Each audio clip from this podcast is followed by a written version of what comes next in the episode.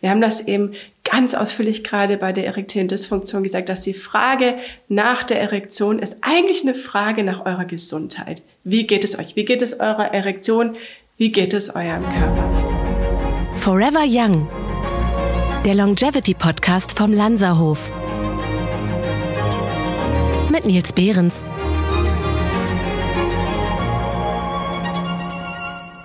Heute sprechen wir über ein Thema, das oft im Verborgenen bleibt, aber von entscheidender Bedeutung ist für die Gesundheit und das Wohlbefinden von Männern. Denn die sogenannte Manneskraft hat einen großen Einfluss auf das Selbstbewusstsein, aber auch auf das Selbstwertgefühl. Darüber hinaus gehört Prostatakrebs zu den häufigsten Karzinomerkrankungen dieser Geschlechtsgruppe. Kein Problem, wenn man es nur frühzeitig erkennt. Wie das geht, weiß meine heutige Expertin. Dr. Hanna Richter-Simonson ist Urologin am Lanzerhof Sylt. Sie ist gebürtige Freiburgerin, wo sie auch studiert hat. Nach Stationen in Garmisch-Partenkirchen sowie am UKE in Hamburg und dem AK Harburg ist sie seit 2022 auf der schönen Nordseeinsel. Und heute bei mir im Podcast. Und deswegen sage ich herzlich willkommen, Dr. Hanna Richter-Simonson. Hallo, ich freue mich. Liebe Hanna, ich freue mich auch sehr auf das Gespräch. Wir wollten es eigentlich schon im November machen. Wir sind dann aus verschiedenen Gründen nicht dazugekommen. Ich habe mir völlig umsonst einen Schnurrbart wachsen lassen. Aber hat dir äh, bestimmt gut gestanden. Ja, du, die einen sagen so, die anderen sagen so, ja. würde ich mal so sagen. Aber vielleicht äh, lass doch mal ganz kurz auf dieses Thema November ruhig mal eingehen. Ähm, ja. Warum glaubst du, ist, ist diese Initiative mal gegründet worden? Man sieht ja ähm, eindeutig oder auch an den, an den ähm, Studien, die da mal gemacht wurden, dass bei den Frauen das Gesundheitsbewusstsein ähm, doch deutlich ausgeprägter war. Die Frauen sind immer schön zu ihren Vorsorgen gegangen. Die gehen auch schon seit jungen Jahren zum Frauenarzt, machen ihre Vorsorgen. Bei den Männern fängt das auch in den Empfehlungen alles deutlich später an. Wir empfehlen eben Prostatakrebsvorsorgen ab, ab 45 ähm, und, und nicht eben schon im Teenageralter wie bei den Frauen. Männer haben auch einfach ein anderes Gesundheitsbewusstsein oder einen anderen Umgang mit ihrem Körper und, und unterdrücken viele Sachen auch mal, sind einfach stark und sagen, ach, wegen den Wehwehchen mache ich jetzt nicht rum und so weiter. Also da gab es auf jeden Fall deutlich Nachholbedarf. Ähm, und man wollte einfach mit dem November ein Bewusstsein schaffen dafür, dass ja, Männer, redet über eure Gesundheit, kümmert euch um euch selber, sprecht darüber, tauscht euch aus und, ähm, und wenn da irgendwas im Argen ist, geht auch zum Arzt, lasst es nachschauen. Das ist äh, völlig normal und das sollte auch so sein. Ich finde es ja sowieso, dass immer mehr Sachen normaler werden, dass man sich darüber unterhält. Also nicht, dass ich jetzt darauf äh, immer abgezielt habe, mich irgendwann mal viel über Krankheiten zu unterhalten, aber trotz allem, man sieht, dass so ein paar Tabus, auch mit sowas wie Darm mit Charme, dann ja auch gebrochen sind, dass man auch ja. einmal dann über solche Sachen redet. Und ich war dann eben halt überrascht, ich habe es hier in diesem Podcast auch schon ein, zwei Mal erzählt, äh, dass äh, Atze Schröder zum Beispiel auch äh, mal in seinem Podcast Betreutes Fühlen sich dann mal ausgetauscht hat über seine äh, Testosteron-Supplementierung. Also auch das, er meinte, das war dann richtig Partygespräch darüber, wer eigentlich schon alles Testosteron dazu nimmt und wer nicht. Also von daher, man merkt, dass auch ja. die Männer holen ein bisschen auf. Das ist eben das und darauf zielt der Movember oder diese ähm, Bewegung eben auch ab. Wenn einer mal anfängt zu reden, dann, dann kommt der Stein ins Rollen, dann reden alle drüber und man sieht dann eben so, ich bin nicht alleine, das ist nicht nur mein Problem, sondern schwuppdiwupp, man hat dann irgendwie auf einmal äh, eine ganze Traube von Männern um sich rum, die dann auch was dazu beitragen können oder eben das äh, in ähnlichen Situationen stecken. Und auf einmal ist das Ganze einfach ein normales Gespräch. Das Thema Männergesundheit, muss man ja sagen, da müssen wir dann jetzt ja wirklich über Sachen reden, die insbesondere ja auch sehr stark dann eben halt auch die Männer betrifft. Und wir haben im Vorwege haben wir dann so mal, ich hatte dir eine kleine Liste von, ich sage jetzt mal meinen Männergesundheitsthemen dann irgendwie gegeben und wir haben uns jetzt auf drei Stück äh, letztendlich mal so eingeschossen und äh, die drei sind einmal Prostataerkrankung, dann erektile Dysfunktion und yeah. Hodenkrebs. So, das sind unsere, unsere, sag ich mal, drei Partythemen des heutigen ja. Tages. Und damit komme ich auch mal gleich zur ersten Frage, weil ich hatte in meiner Ankündigung gleich, bin ich ja direkt auf das äh, Prostatakarzinom gegangen. Aber gib uns doch mal einen generellen Überblick. Was sind denn die häufigsten Prostataerkrankungen? Weil da gibt's ja viel mehr. Also natürlich, das Prostatakarzinom steht natürlich ähm, im, im Vordergrund, auch gerade was die Vorsorge angeht. Das ist der häufigste Tumor des Mannes. Ähm, wir sprechen da ähm, von 22 oder etwa 22 Prozent aller Krebserkrankungen in Deutschland sind eben ein Prostatakarzinom. Das ist, das ist viel. Deshalb wird darauf auch viel am Wert gelegt, dass wir da eben ähm, in, in die Vorsorge gehen mit den Männern, dass wir solche Sachen schnell erkennen. Denn ein früher erkanntes Prostatakarzinom ist eben auch heilbar. Ja, also Prostatakarzinom ist eins der, der Themen. Äh, aber was gibt's denn darüber hinaus? Es gibt eben auch noch das, äh, was eben auch sehr, sehr, sehr, sehr viele Männer betrifft, tatsächlich das, die benigne Prostatahyperplasie. Das bedeutet, dass eine gutartige Prostatavergrößerung. Das hat per se jetzt nichts mit dem Prostatakarzinom zu tun. Das ist das, was viele Leute verwechseln, wenn sie hören, ach, irgendwas ist mit meiner Prostata, dann haben sie alle gleich eine Krebsangst. Die benigne Prostatahyperplasie ist eben, wie gesagt, eine gutartige ähm, Vergrößerung der Prostatadrüse, die eben unterhalb der Harnblase sitzt. Und die ist tatsächlich ab einem zunehmenden Lebensalter auch, ähm, nimmt die eben zu oder kommt sie eben erst ähm, zutage letztlich. Und das betrifft fast alle Männer. Ich sage immer, man muss einfach nur alt genug werden und irgendwann hat man irgendwie irgendwas mit der Prostata-Hyperplasie zu tun. Also man sieht, dass zum Beispiel, das ist jetzt weit gegriffen, aber ähm, fast 100 Prozent der 90-Jährigen irgendeine Art von Prostata-Hyperplasie haben, ob nun unbedingt ähm, dramatisch symptomatisch oder nicht. Aber es ist ja interessant, äh, was bedeutet das dann, wenn ich mir jetzt so vorstelle, das ist direkt an der Harnblase, hat man dann weniger Kapazität an Harnblase? Ähm, nicht unbedingt. Also die Prostata sitzt eben unterhalb von der Harnblase. Das, man nennt sie auch die Vorsteherdrüse. Und durch die Prostata durch äh, verläuft eben die Harnröhre. Und was passiert im Laufe des ne äh, Lebens? Nimmt das Prostatagewebe eben an Volumen zu. Und was dann passiert ist, dass das Prostatagewebe eben die Harnröhre auch zudrücken kann oder von unten auf die Harnblase drücken kann. Und dann folgen ähm, Symptome wie ein abgeschwächter Harnstrahl oder man hat das Gefühl, die Harnblase wird gar nicht mehr richtig leer oder ähm, man muss häufiger auf die Toilette gehen, man hat einen stärkeren Drang, häufiger auf die Toilette zu gehen oder natürlich auch, man muss nachts öfter auf die Toilette gehen, was tatsächlich dramatische Folgen natürlich auch wieder für die Schlafphasen hat, was dann auch wieder massiv die Lebensqualität äh, beeinflusst.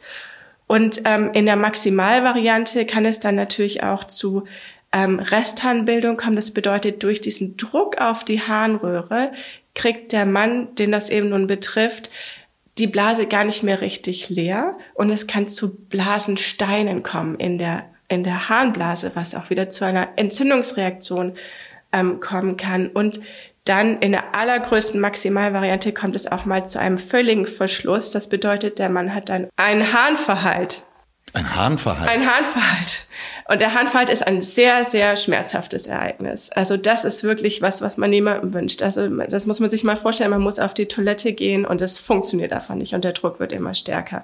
Früher, ähm, wir reden jetzt von weit früher, sind natürlich die, als es noch keine operativen Möglichkeiten gab, so etwas zu behandeln, sind die Leute tatsächlich dann ähm, an einem Nierenversagen, weil es halt zum Rückstau des Urins in die Nieren kam, letztlich verstorben. Ne? Es gibt diesen Film The Rock, das ist so ein bisschen älterer Actionfilm mit, mit Sean Connery noch in der Hauptrolle und äh, Nicolas Cage. Und da ist es zum Beispiel auch so, da wollen sie eigentlich nur deutlich machen, wie alt schon Connery da eigentlich schon ist, weil sie ja. sagen so, Mensch, da müssen wir ein bisschen aufpassen bei dem. Und dann meint er so, der ist in meinem Alter. Ich stehe dreimal in der Nacht auf, um einmal zu pinkeln. Ja, so, äh, richtig. war dann so dieser, ja. dieser Satz, der darin vorkam, der mich damals irgendwie schwer beeindruckt hat, wo ich dachte so, Gott, oh Gott, äh, von dieser Phase äh, habe ich schon ein bisschen Angst bekommen.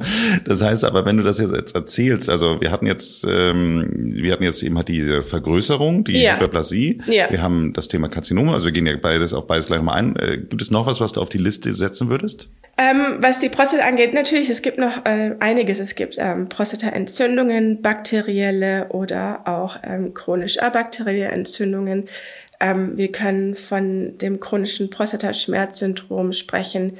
Das ist ein Krankheitsbild, was tatsächlich noch relativ wenig erforscht ist. Da geht es einfach um einen chronischen Beckenschmerz oder man nennt es auch manchmal, oder es geht in den Bereich des chronischen Beckenschmerzsyndroms. Das ist relativ komplex.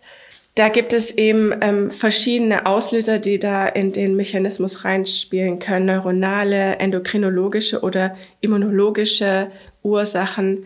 Ähm, es gibt einige Sachen, die die Prostata betreffen, aber das häufigste ist, ist sicherlich sind die zwei erstgenannten, die wir schon angesprochen haben. Dann bevor wir jetzt in die, das Karzinom-Thema einsteigen, mal ganz kurz diese Vergrößerung. Ähm, ist denn das etwas, was man aufhalten kann? Ähm, grundsätzlich kann man was dagegen tun. Ja, man steht nicht äh, völlig hilflos dem gegenüber. Also wir wissen, dass eine schwere Adipositas ähm, die BPH begünstigen kann, genauso wie ein schlechter Lebenswandel, in dem man sich einfach nicht bewegt oder in dem man sich falsch ernährt. Solche Sachen spielen durchaus eine Rolle. Also ähm, man muss schon sagen, dass eine gute ähm, Lebensweise mit einer guten Bewegung, gute Ernährung ähm, den Prozess aufhalten kann. Natürlich spielen auch genetische Ursachen eine Rolle, die wir, die wir so nicht beeinflussen können, aber doch, wir können etwas tun. Okay.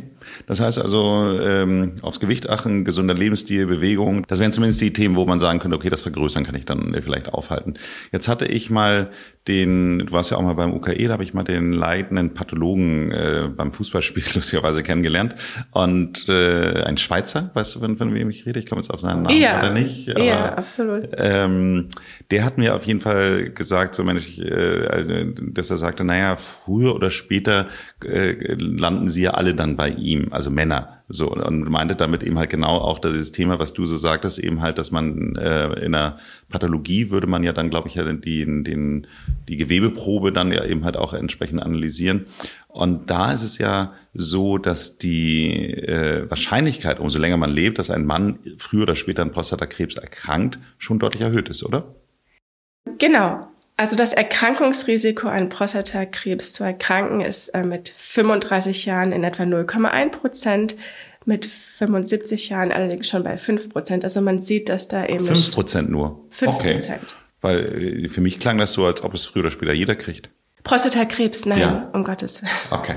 Sehr das, gut. das war, ähm, wie gesagt, nicht zu verwechseln mit der benignen Prostatahyperplasie. Okay. Das ist nun eben der die gutartige Erkrankung der Prostata. Okay, aber die würde auch beim Pathologen landen? Die würde zu einem gewissen Teil auch beim Pathologen landen. Da sind wir dann aber schon bei der Therapie tatsächlich. Okay. Also was, was man dagegen tun kann oder muss. Mhm. Ja. Gut, das heißt aber, wie würdest du jetzt grundsätzlich, führen uns doch mal durch den Prozess der Diagnostik. Also welche Methoden werden typischerweise verwendet, um die Prostataerkrankung zu erkennen? Die, genau, also als allererstes natürlich einmal die Anamnese. Da helfen auch gewisse Fragebögen, die die Männer ausfüllen können, um einfach einmal ihre Symptome ähm, festzuhalten und die dann auch im Verlauf, um einfach auch die Therapie ähm, nachzuverfolgen, nochmal ausgefüllt werden können. Aber man muss einmal mit den Männern reden. Was ist denn das Problem? Gibt es überhaupt ein Problem? Ähm, wie oft geht man eben, wie gesagt, nachts auf die Toilette? Wie ist der Schlaf? Wie ist natürlich auch die Sexualität der Männer beeinflusst durch diese Problematik?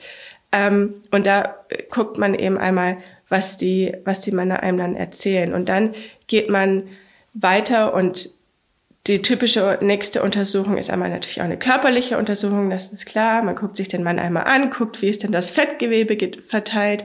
Das kann eben auch schon gewisse Rückschlüsse auf den Stoffwechsel geben. Ist das jetzt nun ein sehr gewichtiger Mann oder, oder ein sehr schlanker, sportlicher Mann. Man macht einmal Laboruntersuchungen, man Blut, man guckt ähm, idealerweise auch einmal auf den Stoffwechsel, Blutzucker, ähm, die Cholesterinwerte, die Fett, Blutfettwerte. Wir gucken immer auch auf das PSA. Das ist ganz wichtig in der Urologie. Das prostataspezifische Antigen, was uns als Tumormarker für die Prostataerkrankung ähm, zur Hilfe steht.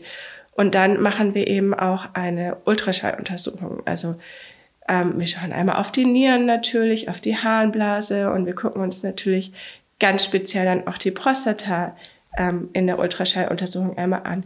Wie groß ist die? Ist die irgendwie verkalkt? Gibt es Verkalkungen? Wie sieht der Mittellappen aus? Eine Prostata hat verschiedene Zonen, die es ähm, detailliert zu betrachten gibt. Und ähm, dann gehört zu der Untersuchung auch nochmal ein Abtasten der Prostata. Ne? Ist, da, ist die weich, ist die vergrößert? Nochmal im, im Tastbefund gibt es da ähm, spezifische Verhärtungen. Ähm, so, das ist jetzt so einfach einmal grob so eine ähm, urologische Untersuchung bei, bei einem Erstkontakt mit dem mhm. Urologen. So, und jetzt ähm, würden wir jetzt mal sagen, da irgendwas ist auf jeden Fall nicht ganz normal. So, also du hast einen Verdacht, sagen wir jetzt einfach mal auf ein Karzinom. Wie geht's dann weiter? Auf ein Karzinom jetzt speziell, okay.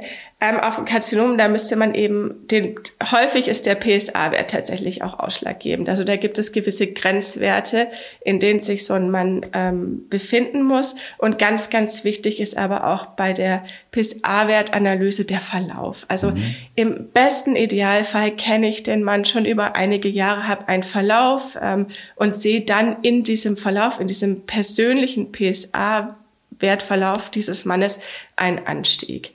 Ähm, den muss man dann nochmal vielleicht zweimal, dreimal wiederholen, je nachdem, wie dramatisch der Anstieg ist oder wie sanft der Anstieg ist. Und wenn man dann in der ähm, Analyse dieses PS, oder mehrere PSA-Werte tatsächlich ähm, ein Karzinomverdacht hat, dann geht man in die weitere Diagnostik. Ne? Dann gibt es eben eine MRT-Untersuchung, guckt, gibt es da irgendwelche Auffälligkeiten und dann muss man tatsächlich, falls da auch, also falls da auch ein Tumorverdacht dann ausgesprochen wird, ähm, würde man zu auch einer Prostatastandsbiopsie übergehen.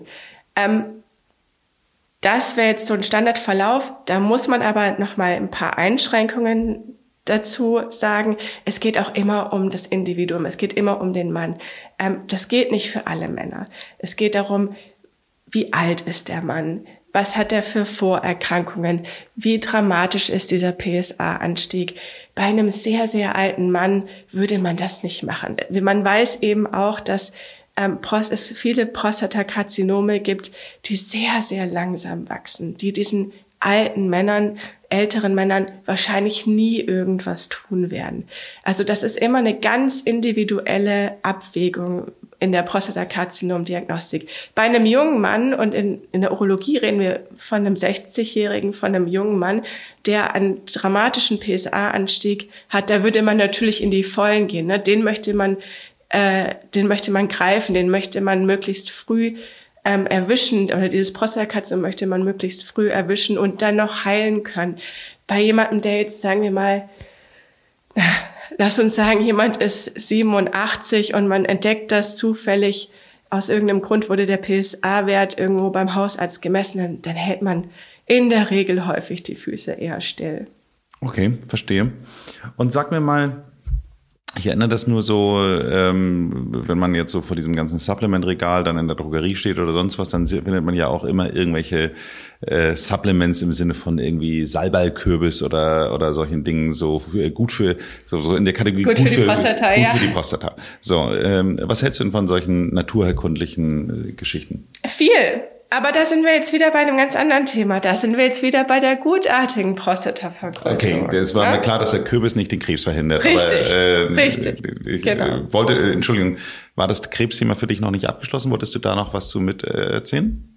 Nein, alles gut. Also ich denke, dass das Krebsthema, ähm, das ist dann auch was, was wirklich sehr, sehr individuell Ja, ich finde auch, deswegen, wir sind ja eher hier in der genau. Prävention unterwegs, deswegen ja. ähm, denke ich mal so, wenn dann wirklich die Diagnose ist, dann glaube ich, ist es auch besser, wenn man dann tatsächlich mit seinem behandelnden Arzt auch tiefer einsteigt. Deswegen wollte ich jetzt mal ganz kurz wieder in die, in die etwas leichtere Thema ja, gehen. Ich denke, jeder Urologe sucht dann, wenn eine Krebsdiagnose eben äh, im Raum steht, mit seinem, oder jeder Urologe sucht mit seinem Patienten dann eine ganz individuelle Therapie raus. Und das ist auch tatsächlich relativ ähm, eine komplexe Richtungsfindung, muss man sagen. Mhm. Ja. Also zum Kürbis. Also zum Kürbis, genau. Also da sind wir jetzt auf jeden Fall wieder bei der gutartigen Prostatavergrößerung. Wir haben gesagt, es gibt eine Zell Vermehrung in der Prostatadrüse, die eben zu dieser Verengung der Harnröhre kommt und zu den genannten Symptomen. Und was kann man nun tun? Also man startet oder man kann tatsächlich einfach auch phytotherapeutisch starten. Das bedeutet ähm, im Bereich der äh, Naturheilmedizin. Und da gibt es eben die zwei ganz klassischen Sachen, den Arzneimittelkürbis, wie er so nett äh, genannt wird, oder Sägepalmextrakte, die tatsächlich ähm, eine Wirkung auf die Prostatazellen haben und die Prostata etwas entspannen. Und wir sehen eben immer wieder, dass das in milden Verlaufsformen oder in milden Anfangsstadien wirklich seine Wirkung auch hat. Ähm, die Männer können einfach wieder ähm, besser durchschlafen, die Männer müssen nicht mehr so häufig auf die Toilette gehen und so weiter. Also wir haben da ganz gutes Feedback auch von den Männern, wenn man sowas startet. Okay, das sind die beiden Hauptthemen oder äh, würdest du sagen, weil ich erinnere das noch so ähm, bei insbesondere bei den Damen, wenn die äh, leiden ja häufiger an Blasenerkrankungen als Männer, jetzt sage ich nur, dass ja. dann auch Cranberry immer ganz groß geschrieben wird. Hat Cranberry auch was für Männer oder ist Cranberry eher nicht? Cranberry, Cranberry ist tatsächlich eher ähm, was für die Blasenentzündungen. Also natürlich können kann die Prostatavergrößerung, die gutartige Prostatavergrößerung auch zu vermehrten Entzündungen führen. Das wäre aber tatsächlich bei den Männern nun was, was man ähm, leider mit einem Antibiotikum behandeln muss. Ne? Also das ist ähm, bei den Frauen gibt es was, was sich die unkomplizierte Zystitis nennt, wo man sehr viel mit Phytotherapie arbeiten muss. Das geht wunderbar. Da kann man ganz, ganz viele verschiedene Substanzen, nicht nur Cranberry, sondern andere Sachen zur Hilfe nehmen. Ähm, da gibt es auch eine schöne Studienlage zu. Bei den Männern laut Leitlinie geht das leider nicht. Also wenn da ein ähm, Infekt vorliegt, zum Beispiel aufgrund einer äh, gutartigen Prostatavergrößerung, dann ist das ähm, was, was man akut mit einem Antibiotikum behandeln sollte. Entdecken Sie das Geheimnis eines gesunden langen Lebens mit dem neuen Buch vom Landshof, Der Darm als Quelle der Gesundheit, die Landshof Fastenkur. Der Spiegel-Bestseller-Autor Prof. Dr. Andreas Michalsen enthüllt hier, wie eine richtige Darmgesundheit Ihr Wohlbefinden revolutionieren kann. Lernen Sie, wie Ihnen Fasten dabei helfen kann, Ihr Verdauungssystem zu regenerieren und Ihr Immunsystem zu stärken. Mit fundierten Wissen und praktischen Tipps ist dieses Buch Ihr Wegweiser zu nachhaltiger Gesundheit und Vitalität. Besuchen Sie shop.lanzerhof.com und sichern Sie sich Ihr Exemplar von Der Darm als Quelle der Gesundheit, die Lanzerhof Fastenkur beginnen Sie noch heute Ihre Reise zu einem gesünderen Ich. Gut, Hanna, was machen wir denn, wenn der Kürbis nicht reicht? Genau, wenn der Kürbis nicht reicht, dann gibt es eben verschiedene Stufen, die man dann ähm, wählen kann. Das wäre dann zum einen eben auch eine medikamentöse Therapie, ähm, meistens als allererstes mit einem Alpha-Blocker. Wenn man da dann auch wieder im Freundeskreis ab einem gewissen Alter äh, rumfragt, dann hört man, dass die meisten Männer eben das diesen berühmten Alpha-Blocker ich eben einmal. Den Beta-Blocker, aber der Beta-Blocker, genau. Also es ist tatsächlich auch ein, ein Alpha-Blocker, der auf die glatten Muskelzellen einwirkt, der die entspannt und man kann sich vorstellen, die glatten Muskelzellen herrschen eben auch in der Prostatadrüse vor und was passiert, wenn wir die entspannen? Das ganze Ding entspannt sich und man kann äh, den Hahn besser wieder durchlaufen lassen. Der Harnstrahl verbessert sich, der Druck auf die Blase verbessert sich, der ganze Beckenboden ist so ein bisschen entspannter und ähm, man sieht eben dann ähm, äh, tatsächlich ziemlich schnell deutliche Verbesserungen. Also die meisten Männer haben das dann über einige Jahre. Dann gibt es noch einen Alpha-Reduktase-Hämmer, der dann tatsächlich ähm, das Prostatavolumen verkleinern kann. Also der, ähm, das wäre dann die zweite Stufe, wenn der Alpha-Blocker nicht mehr hilft, dann würde man den noch dazugeben ähm, oder einen Therapieversuch damit starten und gucken, was passiert dann, wenn man die Prostata tatsächlich so ein bisschen zum Schrumpfen bekommt. Wenn das nun alles nicht mehr hilft, von Anfang an nicht geholfen hat oder nach einigen Jahren nicht mehr hilft, weil die Prostata doch immer größer wird, dann gibt es natürlich noch operative Methoden. Und dann kommt wieder dein Pathologe mhm. ins Spiel, ähm, der dann eventuell nach so einer Prostata-Verkleinerung ähm, Gewebeanteile der Prostata bei sich auf dem Tisch liegen hat. Also da gibt es eben die, das sind minimalinvasive Operationen durch die Harnröhre in ähm, einer Art von Narkose natürlich. Meistens werden die mit einem Laser gemacht. Also es bedeutet, die Prostata wird durch die Harnröhre von innen heraus verkleinert, so dass der Weg wieder ein bisschen frei wird. Mit verschiedenen Lasern. Ähm, es gibt inzwischen auch Wasserstrahlmethoden, die das machen können. Da, da gibt es wieder eine riesen Bandbreite, die uns da ähm, zur Verfügung steht, aus der wir wählen können. Auch wieder sehr individuell auf den Patienten gemünzt. Sehr gut. Dann würde ich mal zum Punkt zwei kommen, die erektile Dysfunktion. So, also für alle, die vielleicht nicht so genau wissen, was das ist, also es das heißt, äh, es geht in erster Linie, wenn ich das mal so grob vereinfache, um die Standkraft des Mannes sozusagen, äh, insbesondere beim Sexualverkehr. Richtig, also per Definition ist es eben die Unfähigkeit, eine Erektion zu erreichen oder eben auch zu erhalten die zu einem befriedigenden Geschlechtsver Geschlechtsverkehr führt. Das bedeutet, ähm, manche Männer haben eben einfach gar keine Erektion mehr oder sie bekommen eine, die reicht aber einfach nicht aus oder sie ähm, dauert reicht nicht, nicht aus im Sinne von Stabilität oder reicht nicht aus im Sinne von anhaltende Stabilität? Beides. Okay. Genau, beides. Es gibt beides. Entweder sie reicht nicht aus, weil sie einfach nicht fest genug ist. Also es gibt eine gewisse Erektion, aber sie reicht nicht aus für eine, für eine Penetration. Oder sie ist erst da und dann schnell wieder weg. Ne? Mhm. Also wir reden immer von, oder per Definition befriedigendem Geschlechtsverkehr. Das ist ein weites Feld, für wen ist was befriedigend, aber das ist nun tatsächlich die Definition. Mhm. Genau. Es ist ein sehr, sehr häufiges Problem. Und du kannst dir vorstellen, mit einer sehr, sehr hohen Dunkelziffer. Das bedeutet, nicht alle Männer reden unbedingt darüber. Ist noch kein Partygespräch. Es ist noch kein Partygespräch. Es sollte eins sein. Mhm. Ähm, es, wir, wir schätzen, so über 300 Millionen Männer weltweit sind tatsächlich betroffen in irgendeiner Art und Weise. Das wären aber gar nicht so viele. Wenn man jetzt überlegt, wenn wir äh, fast 8 Milliarden Menschen haben, davon sind die Hälfte Männer, dann ist das ja... Die Hälfte Männer, aber natürlich auch viele Kinder, ne? Okay, gut. gut. Und die, ähm, die eher nicht. Nein, aber es ist halt tatsächlich ein, es ist ein häufiges Problem. Und wie gesagt, sehr, sehr hohe Dunkelziffer. Wir wissen nicht genau, wie viele Männer wirklich betroffen sind. Okay, jetzt haben wir, habe ich verstanden, was es ist. Jetzt ist die Frage, wenn jetzt tatsächlich ähm, jemand dann wir sind ja hier im Landshof äh, in einem, ich sage jetzt mal, recht geschützten Raum. Vielleicht äh, hat man dann besonders, wo man sagt, oh, jetzt ist hier schon eine Urologin, dann äh, lege ich jetzt hier mal die, auf die Karten auf den Tisch und erzähle das mal. So, wie geht's dann weiter? Genau, wie geht's dann weiter? Natürlich, als erstes muss man das Gespräch suchen. Du hast ganz recht. Ich meine, schön ist es natürlich, die ähm, Gäste, unsere Gäste oder unsere Patienten kommen freiwillig auf uns zu und sagen, Mensch, ich habe da ein Problem. Ähm, idealerweise sprechen wir Ärzte das aber an. Ähm, es gehört für mich tatsächlich in, in jedes Anamnesegespräch, wie ist es mit, mit deiner ähm, sexuellen Gesundheit. Wir sehen eben, dass das einen ganz großen Zusammenhang auch mit anderen Erkrankungen hat. Das erzähle ich dir gerne ähm, gleich noch, aber tatsächlich ist das ähm, ist das das Gespräch, das man am Anfang sucht, wirklich ganz, ganz essentiell. Da fragt man einfach, wie geht's mit der Erektion? Wie geht's ähm, mit der Potenz, auch mit der Libido? Das ist eben auch ganz, ganz wichtig. Und wir sehen eben, dass das Alter auch natürlich wieder mal eine große Rolle spielt. Also ähm, ab dem 60. Lebensalter gibt es eben eine deutliche Steigerung. Wir sprechen von 35 Prozent der Männer, die dann schon irgendwelche Schwierigkeiten in die Richtung haben.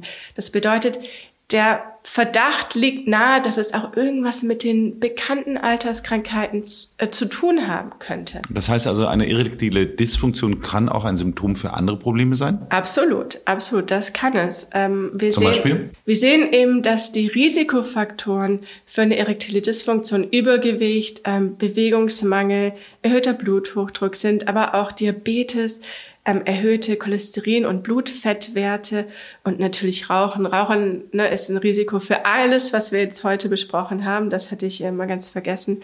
Ähm, und da liegt auch so ein bisschen natürlich irgendwie der Verdacht nahe, so, okay, Diabetes, erhöhte Blutfettwerte, da gibt es auch, das sind auch exakt die gleichen Risikofaktoren für ähm, arterielle Verkalkung. Also ein Diabetes Typ 2 ist die Wahrscheinlichkeit, dass er, äh, oder auch Typ 1, Nee, wahrscheinlich Typ 2, ne? Wenn ein ja. Typ 2 vorliegt, das ist Lass uns mal beim Typ 2 bleiben, genau. Dann ist die Wahrscheinlichkeit, dass äh, es dann sozusagen mit der ähm, Erektion nicht mehr ganz so gut funktioniert, ist erhöht.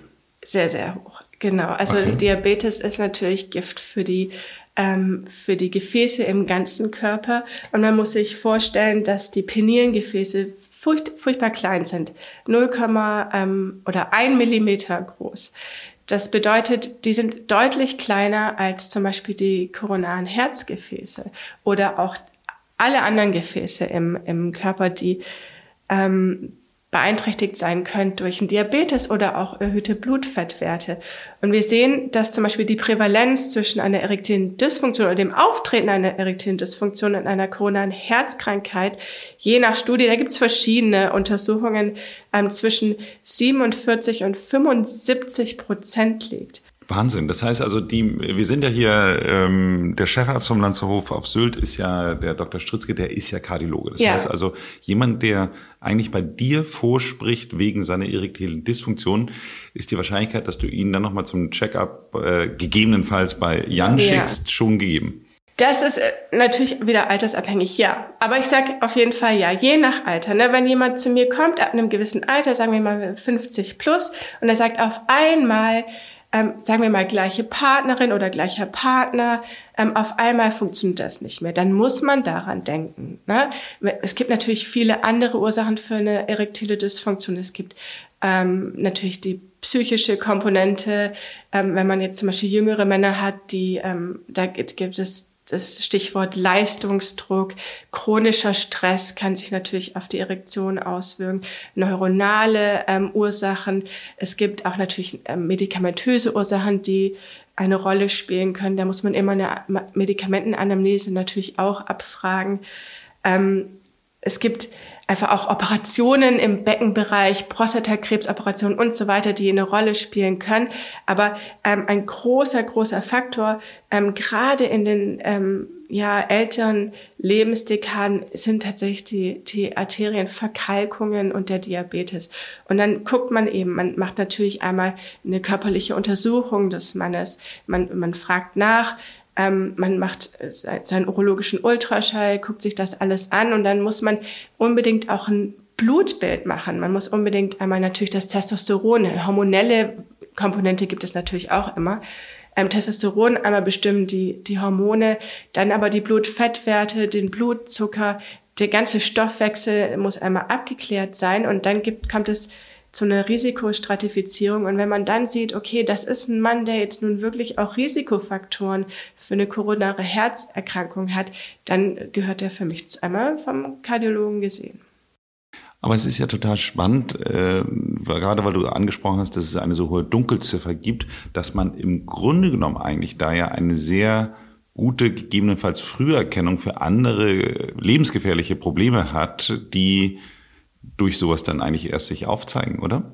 Richtig. Und das habe ich ja auch schon ähm, vorweg erwähnt. Die Frage nach der Erektion ist für mich kein reines äh, urologisches Ding. Also, keine reine Neugier. Keine reine Neugier, nein. Äh, wir müssen diese Fragen stellen. Wir müssen, wir Ärzte müssen die Fragen stellen. Das ist eine Frage nach der Gesundheit mhm. tatsächlich. Das, das kann eben die Türen für, für weitere Diagnostik öffnen und wir können damit Sachen ähm, bevor sie passieren, hoffentlich ähm, erkennen und beheben.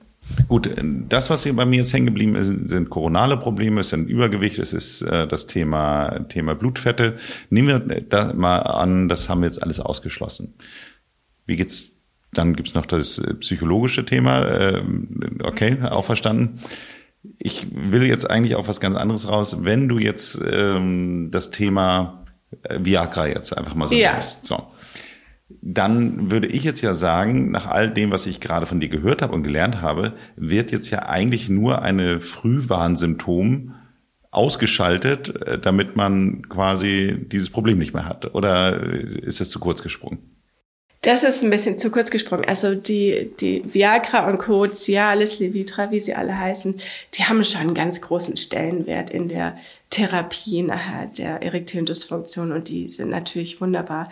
Also wenn man jetzt sagt, man, man hat den Mann, ähm, entweder hat der einfach kein Risiko für irgendeine koronare Herzerkrankung oder eine PAVK oder wir haben den nun zum Kardiologen geschickt und der sagt, äh, nee, ist alles gut, so vielleicht bisschen mildes Risiko hier und da, ein bisschen Arterienverkalkung, aber nichts Dramatisches. Und der Mann hat natürlich trotzdem seine erektiele Dysfunktion. Dann müssen wir da ja was machen. Wir können ihn ja jetzt nicht so, so lassen. Und da ist natürlich der Therapieversuch mit einem dieser Präparate so tatsächlich der, der erste Schritt. Also man, man gibt dann einfach in einer niedrigen Dosierung und. Ach, die gibt's in unterschiedlichen Dosierungen? Die gibt's in unterschiedlichen Dosierungen und die gibt's auch, die haben alle auch eine unterschiedliche Halbwertszeit. Also das eine ist kürzer wirksam, ähm, das andere ist tatsächlich, es gibt eins von denen, was eher so die Wochenendpille ist, die hält tatsächlich über 36 Stunden, also wo man dann einfach, sagen wir mal, ein Mann sagt, ich habe immer irgendwie am Wochenende Geschlechtsverkehr und dann aber auch gerne spontaner, ähm, dann kann man, kann man das eben eher nehmen. Ähm, es gibt es auch als Dauertherapie in ganz niedriger, niedriger Dosierung täglich. Das ist dann wirklich individuell wieder mit dem Mann zu besprechen, was taugt dir mehr, was hilft dir mehr. Oder man guckt eben, ähm, ja, wie verträgst du jetzt diese eine Tablette oder die andere? Da kann man dann eben auch ein bisschen spielen. Ich muss ja jetzt mal trotzdem mal nachfragen. Wenn ich mir jetzt vorstelle, es ist jetzt so diese Wochenendpille. Ja. Heißt das dann, dass man, wenn man die einnimmt, das ganze Wochenende durchgehende Erektion hat? Oder ist es dann einfach nur, dass die, ich sage jetzt mal, Erektionsfunktion wieder so hergestellt ist, wie man sie sonst von sich kennt, wenn man diese Probleme nicht hat? Ja, also nein, man hat nicht das ganze Wochenende eine Erektion, das wäre fatal. Ähm, tatsächlich, es, es ähm, hilft einfach der Durchblutung des Penis. Es fördert die Durchblutungsfähigkeit des Penisgewebe, des, der Schwellkörpergewebe.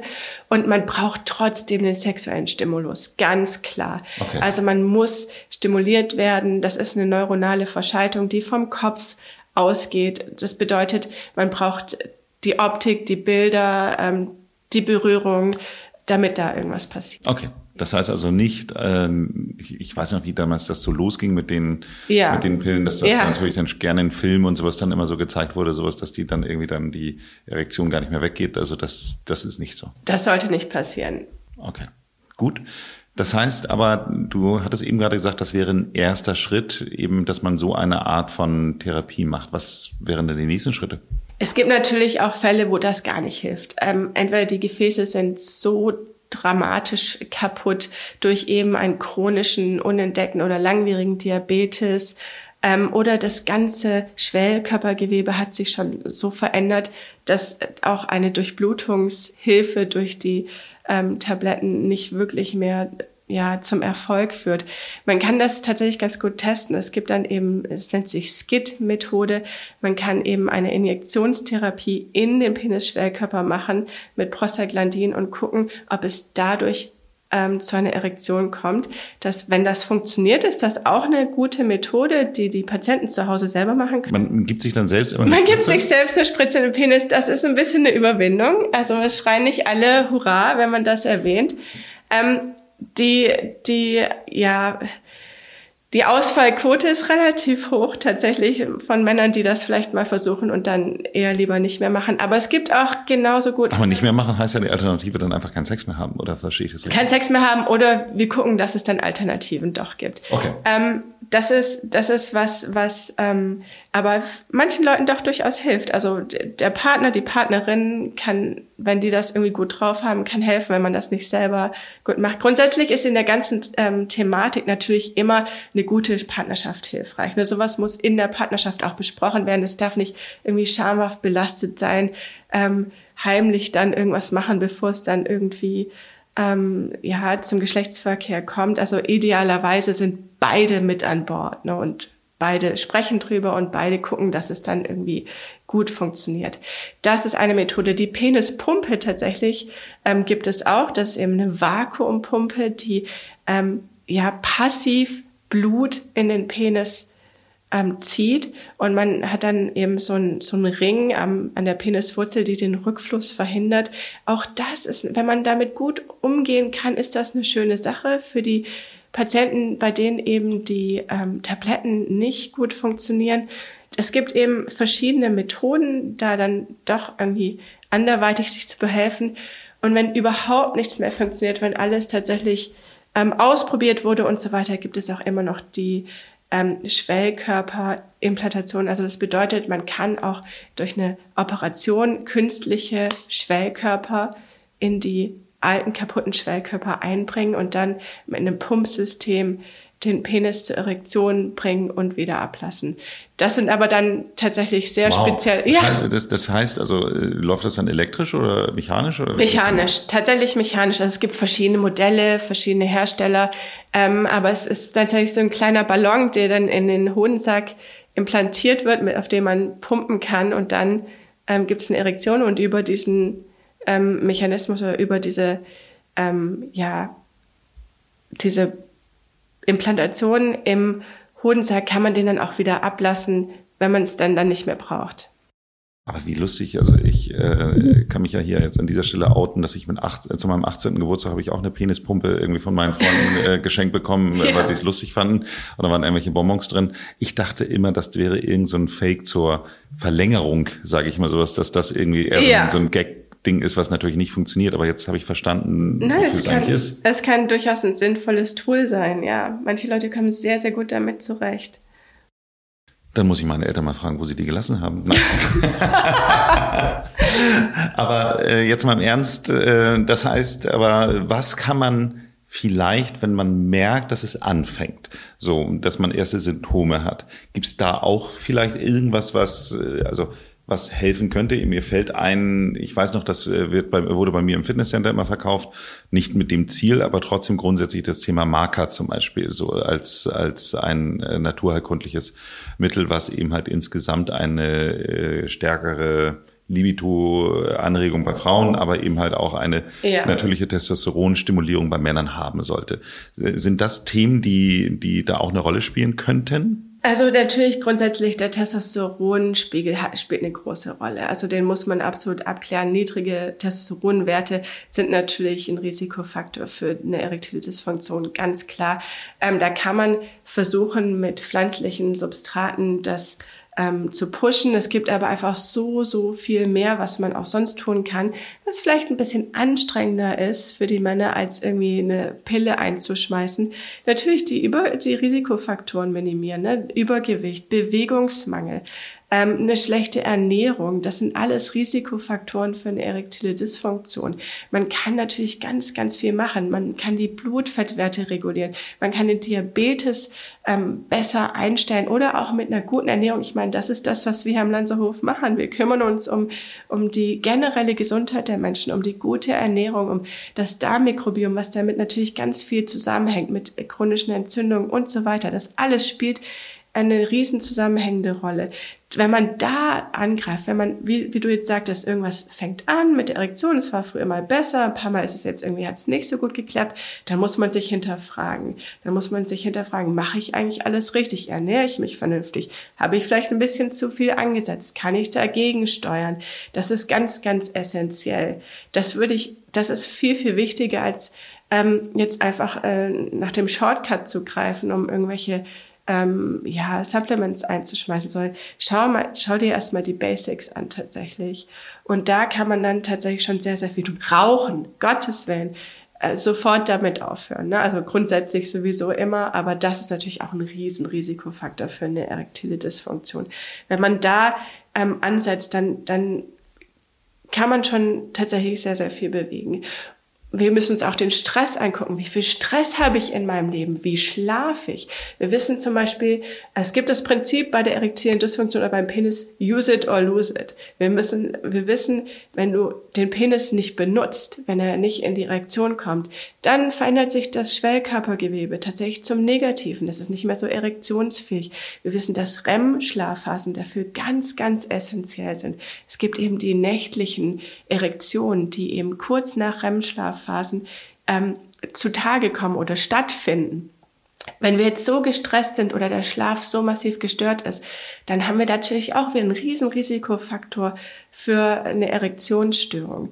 Also chronischer Stress, schlechter Schlaf, lauter so Sachen, lauter so Sachen, die wir hier natürlich ganzheitlich angehen, die ein Riesenthema hier bei uns sind.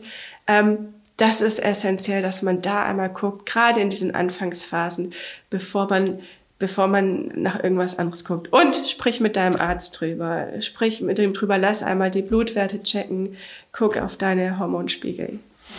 Aber ich finde den einen Punkt ganz interessant, den du jetzt gerade ansprichst, dieses Use it or lose it. Also das äh, kann ich mir natürlich gut vorstellen, dass mit einer langen Beziehung dann irgendwann vielleicht auch die Frequenz der Sexualität sozusagen abnimmt und dass man dadurch dann irgendwann vielleicht auch, wenn es dann immer seltener wird, dass man dann eben halt, wie du schon sagst, der Schwellkörper einfach immer seltener gebraucht wird, dass er dadurch dann auch irgendwann ja. anfängt, an Funktion zu verlieren. Das heißt also, wenn ich jetzt äh, Wolf of Wall Street, ich weiß nicht, ob du den Film gesehen hast, da gibt's diesen Dialog, äh, wo äh, Leonardo DiCaprio gefragt wird, äh, ob er dann auch mal äh, onanieren würde. Und dann hat er gesagt, äh, ja, macht das schon. Und dann meinte er, ja, wie oft? Und man, ja, zwei, dreimal die Woche. Und dann meinte er, ja, du musst zweimal, drei, zwei bis dreimal am Tag, glaube ich, war dann die Antwort dann irgendwie so. Das heißt also, so jemanden, der, der das dann tatsächlich so lebt, dass die Wahrscheinlichkeit, dass es dann der Schwellkörper irgendwann wegen mangelnder Funktion nicht mehr funktioniert, deutlich geringer. Verstehe ich es richtig? Richtig, genau. Also ähm, Masturbation ist eine gute Idee, auf jeden Fall. Also wenn man jetzt gerade keinen Geschlechtspartner hat oder ähm, aus irgendwelchen Gründen eben so ähm, körperlichen Sex einfach zu wenig hat oder es für einen passt, das ist ja immer sehr, sehr individuell. Ne? Aber äh, Masturbation ist natürlich eine gute Idee. Man sollte natürlich auch wirklich auf sich selber so ein bisschen hören, wenn man als Mann merkt, so oh, die, die morgendlichen Erektionen, die ich früher gewohnt war, die sind irgendwie nicht mehr so oft da und so weiter, dann ist das auch schon wieder so ein bisschen ein Punkt, wo man ähm, nachschauen sollte. Ne? Was ist denn da los? Ähm, selbst wenn man jetzt kein Geschlechtsverkehr hat, sowas merkt man als Mann ja dann doch mal, da hat sich irgendwie was verändert. Ähm, Genau, also man hat es im wahrsten Sinne manchmal selber in der Hand, da,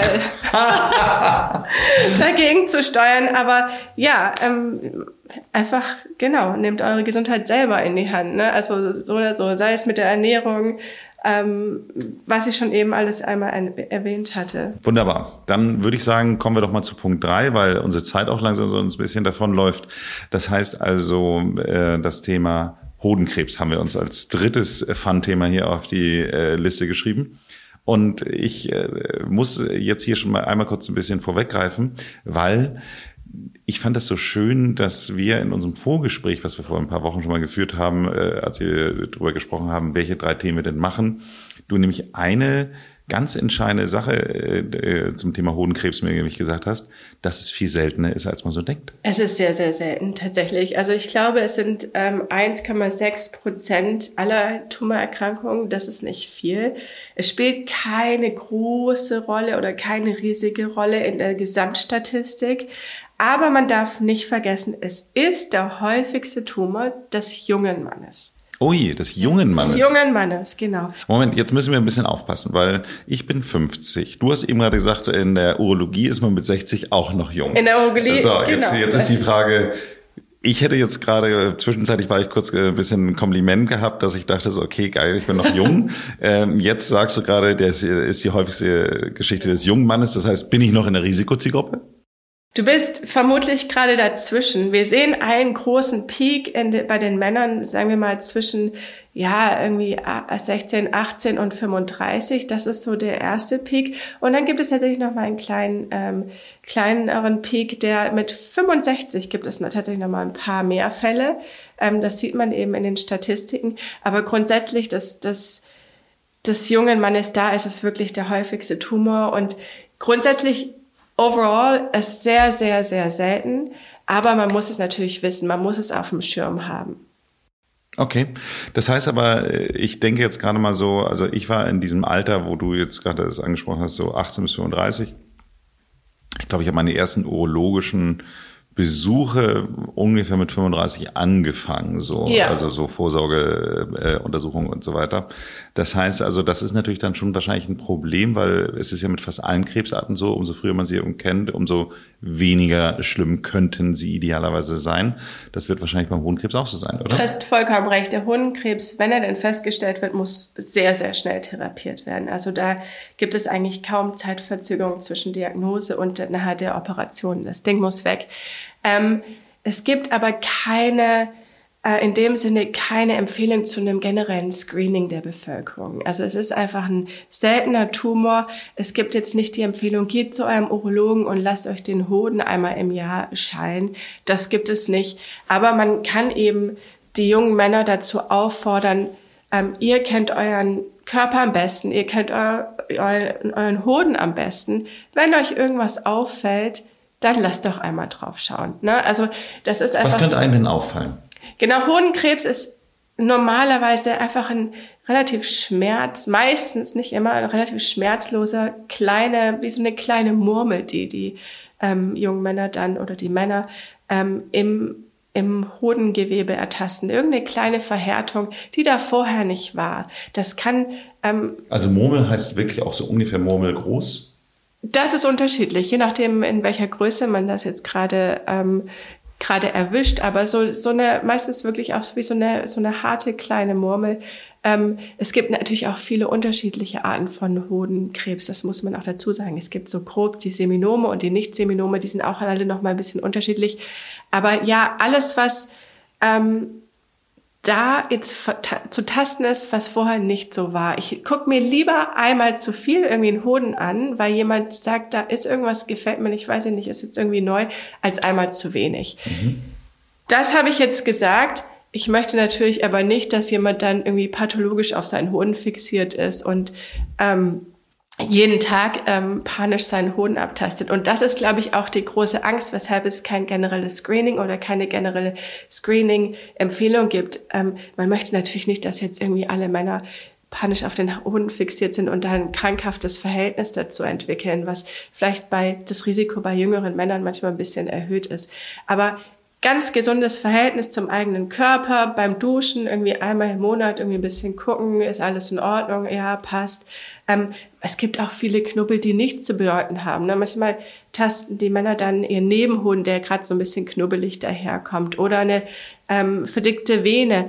Aber wie gesagt, wenn jemand irgendwie sagt, das weiß ich jetzt nicht, was das ist, dann gucke ich einmal drauf und in der Regel ist nichts. Mhm. Also bei ich sag mal, 95 oder fast mehr Prozent der Hoden, die ich in der Praxis ähm, gesehen habe, wo jemand zu mir kam und gesagt hat, das ist irgendwie knubbelig, äh, guck mal drauf, konnte ich totale Entwarnung geben. Und das sieht man eindeutig im Ultraschall. Aber man möchte natürlich die finden, wo es dann wirklich zu, zu einer schnellen Therapie kommen sollte. Wie würde eine Therapie dann aussehen? Also der Hoden wird entfernt, der betroffene Hoden muss operativ entfernt werden und dann ähm, guckt man eben, dann macht man ein weiteres Screening. Gibt es ähm, Absiedelungen im Rest? Das heißt also, in der Regel ist dann einer von beiden betroffen und einer muss weg. In der Regel, genau. Es gibt natürlich auch die seltenen Fälle, wo beide Hunden betroffen sind, aber, und da muss man dann eben gucken, wie, wie geht man die Operation dann an. Aber in der Regel, sagen wir mal, in ganz großen, in der ganz großen Anzahl der Patienten ist ein Hoden betroffen und der wird dann tatsächlich Und entfernt. Äh, was bedeutet das jetzt für mich, wenn ich jetzt einen Hoden abgebe? Ähm, ändert sich was? Es ist natürlich, es ändert sich in dem Sinne was. Natürlich muss man dann natürlich auf die Zeugungsfähigkeit achten. Ne? Also das ist, ist ganz, ganz wichtig. Man macht dann auch ein Screening. Man kann natürlich mit einem Hoden in der Regel Kinder zeugen, wenn da jetzt nicht irgendwie ein Problem vorherrscht. Das ist, das ist klar. Die Testosteronproduktion kann auch ein Hoden übernehmen. Testosteron wird ja auch im Hoden gebildet. Ähm, da sieht man eben, dass die, die Männer gut damit zurechtkommen. Aber sollten sich irgendwelche Metastasen im Körper gebildet haben, sollte der Tumor nicht rechtzeitig entdeckt worden sein und so weiter und sollte eine ähm, Chemotherapie zum Beispiel im Raum stehen, um diese Metastasen äh, eben zu entfernen. Und auch das hat eine sehr, sehr hohe Heilungschance, muss man sagen. Also ähm, Hodenkrebs ist wirklich eine Sache, die sehr gut heilbar inzwischen ist, Gott sei Dank. Ähm, da muss man dann eben die Männer wirklich gut beraten, eine Kryokonservierung machen, also Spermien einfrieren für, eine, für einen späteren Kinderwunsch und so weiter. Also das sind Sachen, wo man dann eben auch mit den Männern ins Detail gehen muss. Das hat natürlich dann auch Langzeitfolgen. Jetzt mal eine ganz naive Frage bei Frauen, wenn die eben halt die Brüste amputiert werden, dann werden die in der Regel ja dann im gleichen Abendzug dann auch wieder mit aufgebaut oder häufig, ja. zumindest wird es dann in der gleichen Operation gemacht. Ähm, wie ist denn das bei Männern? Wird dann da auch ein, ein Fake-Hoden dann eingesetzt? Oder? Ja, das gibt es. Also da muss man natürlich fragen, ob das gewünscht ist. Okay. Ähm, es gibt tatsächlich so kleine Silikonimplantate, die man dann in verschiedenen Größen, die man Größen anpassen kann, wenn das gewünscht ist. Wenn der Mann sagt, das gefällt mir gar nicht, da fühle ich mich irgendwie nicht wohl mit der Optik oder mit dem Gefühl, dann gibt es tatsächlich so ganz, also kleine in verschiedenen Größen Silikon, ähm, ja, Implantate, die man einsetzen kann und dann schaut man, wie der Mann damit zurechtkommt. Okay, ist aber kein Standard. Das ist ähm, kein Standard, muss aber besprochen werden. Tatsächlich die meisten Männer, die ich jetzt so erlebt habe, haben es nicht in Anspruch genommen, manche schon. Es ist wirklich wieder ganz individuell. Sehr gut. Dann ähm, ist meine letzte Frage ist ja immer quasi immer so ein kleiner Tipp noch für unsere Hörer. Ich würde jetzt normalerweise gendern HörerInnen, aber äh, vermutlich ist der Großteil der Hörer wahrscheinlich eher männlich. Das heißt also, was möchtest du den Männern hier vielleicht nochmal auf den Weg geben, wenn es um ihre grundsätzlich eben besprochene Männergesundheit geht? Also Männergesundheit ist für mich eben nicht ähm, beschränkt auf die typisch männlichen Organe oder das, was man so als Männerkrank ernährt, sondern redet über eure Gesundheit, weil Männergesundheit ist eure generelle Gesundheit. Wir haben das eben ganz ausführlich gerade bei der erektilen Dysfunktion gesagt, dass die Frage nach der Erektion ist eigentlich eine Frage nach eurer Gesundheit. Wie geht es euch? Wie geht es eurer Erektion? Wie geht es eurem Körper? Ist da irgendwas? Redet darüber. Geht zu euren Ärzten, sprecht mit Freunden darüber, sprecht mit der Familie darüber Ähm, das ist so essentiell und das ist wirklich so der Tipp, den ich allen einfach mitgeben möchte. Ausgezeichnet, dann sage ich vielen Dank fürs Gespräch. Dankeschön.